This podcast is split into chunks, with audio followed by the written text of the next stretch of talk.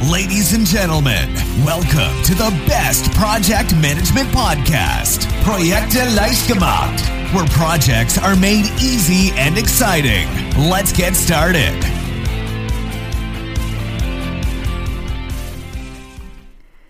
Hallo, hallo, hier ist Andrea vom Projekte Leichtgemacht Podcast und heute habe ich eine tolle Folge oder ein tolles Thema für dich, wie ich finde. Und zwar lautet das, warum fast fertig nur selten stimmt und was du dagegen tun kannst. Frag dich mal, was ist denn die häufigste Antwort auf die Frage, wie weit einer deiner Mitarbeiter mit einer Aufgabe ist? Also du gehst zu ihm hin und fragst, hey, wie weit bist du denn? Oder andersrum, was antwortest du am häufigsten auf die Frage, wie weit du denn mit einer Sache bist? Wenn jetzt deine Projekte so halbwegs im Durchschnitt liegen, dann wirst du ganz oft die Antwort hören, fast fertig. Oder vielleicht sagst du auch ganz oft, fast fertig. Und wahrscheinlich hat auch dich die Erfahrung gelehrt, dass diese Aussage meist sehr positiv klingt, aber in der Realität nicht ganz so positiv ist. Denn die Betonung, die liegt leider nicht auf fertig, sondern auf fast. Und dieses fast, das kann sich sehr, sehr lange ausdehnen. Ja, dieses fast fertig begegnet einem sehr oft und das hat auch einen anderen Namen und zwar ist das das typisch, typische 90%-Syndrom. Das bedeutet, konkret, der Fortschritt eines Arbeitspakets oder eines Projekts, der wird oft viel zu hoch eingeschätzt. Und daraus folgt ein noch verbleibender Aufwand, der deutlich höher ausfällt als die 10 Prozent, die es ja eigentlich rechnerisch noch sein müssten. Wenn du jetzt in der Woche bei dem gleichen Mitarbeiter wieder nachfragst, dann kann das gut sein, dass der geschätzte Fortschritt immer noch genau bei diesen blöden 90 Prozent liegt. Ne? Alle arbeiten weiter, aber scheinbar geht's gar nicht mehr voran. Diese ominösen 90 Prozent, die werden erfahrungsgemäß bei vielen Mitarbeitern sehr früh erreicht und die letzten 10 Prozent, die können oft echt teuer und wirklich zeitaufwendig sein. Ja, aber woran liegt das nun? Ne? Also eigentlich müssten wir doch wissen, dass fast fertig nicht wirklich fast fertig ist. Aber es gibt so ein paar, paar Gründe. Und zwar ist das eine wirklich menschliche Sache. Also wenn jetzt ein gewisser Fortschritt erreicht wurde, dann zum Beispiel jetzt 50 Prozent. 50 Prozent einer Aufgabe wurde erledigt, ähm, dann ist der Lösungsweg ja üblicherweise bekannt. Wir wissen, wie wir weitermachen müssen. Das vermittelt dann Sicherheit und gibt das gute Gefühl, dass wir die Aufgabe jetzt nur noch abarbeiten müssen. Das Blöde ist nur, dass mögliche Probleme oder Schwierigkeiten noch nicht unbedingt bekannt sind und die werden dann nicht einkalkuliert. Das heißt, wir sind der Meinung, wir haben schon die 90 Prozent, aber eigentlich ist es noch viel weniger, weil nicht alles mit berücksichtigt wurde. Da kommt noch dazu, dass Menschen natürlich gern gut dastehen wollen, wenn auch das manchmal unbewusst stattfindet. Wenn sie selbst das Gefühl haben, die Aufgabe können sie jetzt gut meistern, dann wird der Fortschritt einer Aufgabe oft viel zu hoch eingeschätzt. Dieses fast fertig, das klingt ja auch viel besser, als wenn man sagen würde, hey, ich habe gerade erst angefangen, oder? Ja, aber dass das natürlich nicht schön ist, das ist auch jedem klar. So, das zieht Probleme nach sich. Was sind also Auswirkungen dieses 90%-Syndroms? Erstens, die Glaubwürdigkeit, die kann natürlich leiden, ne? wenn fehlerhafte Angaben weitergegeben werden und andere Beteiligte sich darauf verlassen. Also du gibst jetzt äh, einem anderen Teilprojektleiter oder Projektleiter das weiter, was du von deinem Mitarbeiter gehört hast. Ja, blöd, wenn das natürlich überhaupt nicht stimmt. Dann, zweite Auswirkung. Die Arbeitspakete oder andere Arbeitspakete, die in den Startlöchern stehen, die verzögern sich, weil sie sich auf die Angaben verlassen haben, dass ja die Dinge fast fertig sind angeblich. Die dritte Auswirkung. Diese verbleibenden 10 Prozent, die schaffen so eine trügerische Sicherheit. Und die führt dazu, dass weitere Aufgaben oder Projekte begonnen werden, da ja nicht mehr viel zu tun ist, in Anführungsstrichen. Und als Konsequenz davon gibt es dann verschiedene angefangene Aufgaben, die blöderweise niemals fertig werden, ja, weil eben dann vieles nicht ganz fertig ist oder fast fertig ist. Ja, und dann haben wir die vierte Auswirkung des 90%-Syndroms.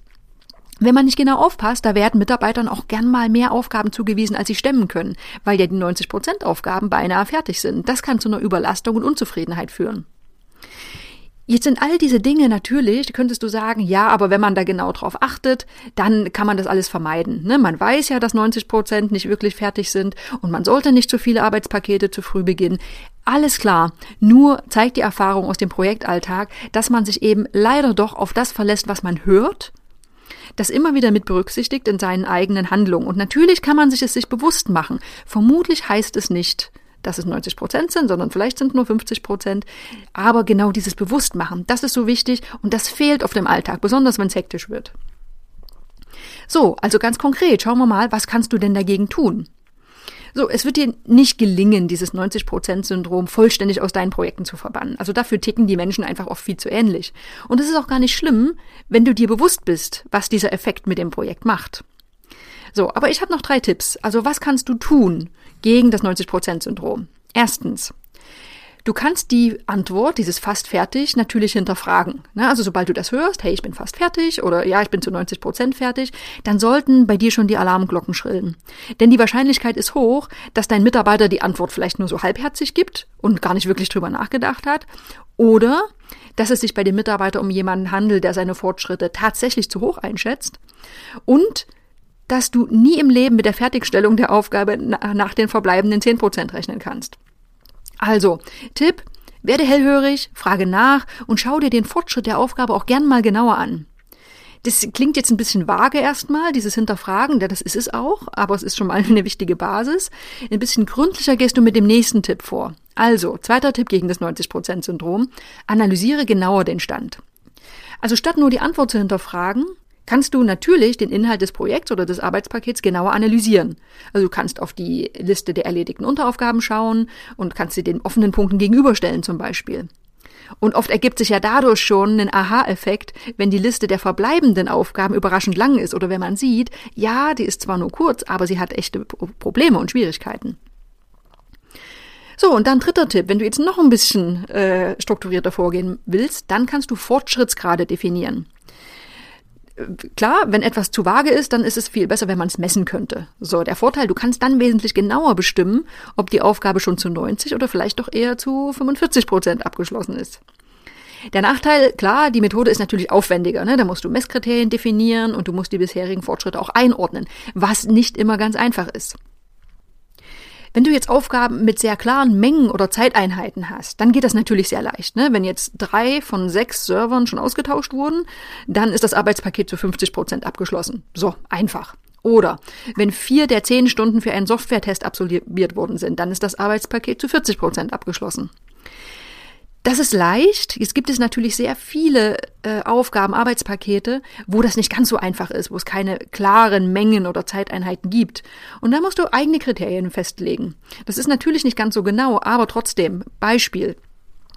Hier geht es um die Erstellung eines Marketingkonzepts. Da kann man sagen, zum Beispiel 25% Fortschritt wurden nach Durchführung der Ist-Analyse erreicht, 50% Fortschritt nach Durchführung einer Wettbewerbsanalyse, 75% nach Erarbeitung von strategischen Maßnahmen und 100% Fortschritt nach Erstellung des Konzepts und Präsentation vor dem Team.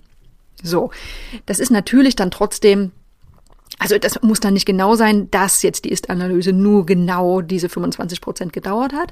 Aber es gibt immerhin eine bessere Messbarkeit, als wenn du nur sagst, okay, Erstellung Marketingkonzept, jetzt ist 0 oder 100 Prozent. Also du kannst zumindest dich schon ein bisschen an diesen Kriterien entlanghangeln. So, ich fasse nochmal zusammen. Was kannst du gegen das 90%-Syndrom tun? Du kannst erstens, wenn du das hörst, ne, Alarmglocken schrillen lassen, die Antwort hinterfragen. Stimmt das denn wirklich? Zweitens, analysiere den Ist-Stand genauer, stell mal die offene mit der erledigten Arbeit gegenüber. Und drittens, definiere genaue Fortschrittsgrade, um dann zu schauen, äh, wie weit ist das Arbeitspaket tatsächlich vorangeschritten. Ja, zusammengefasst. Das 90%-Syndrom, das wird dir überall begegnen und das wird man auch nicht ganz eliminieren können. Muss man auch gar nicht. Ne, es liegt in der Natur des Menschen, dass die Fortschritte oft als zu hoch angesehen werden.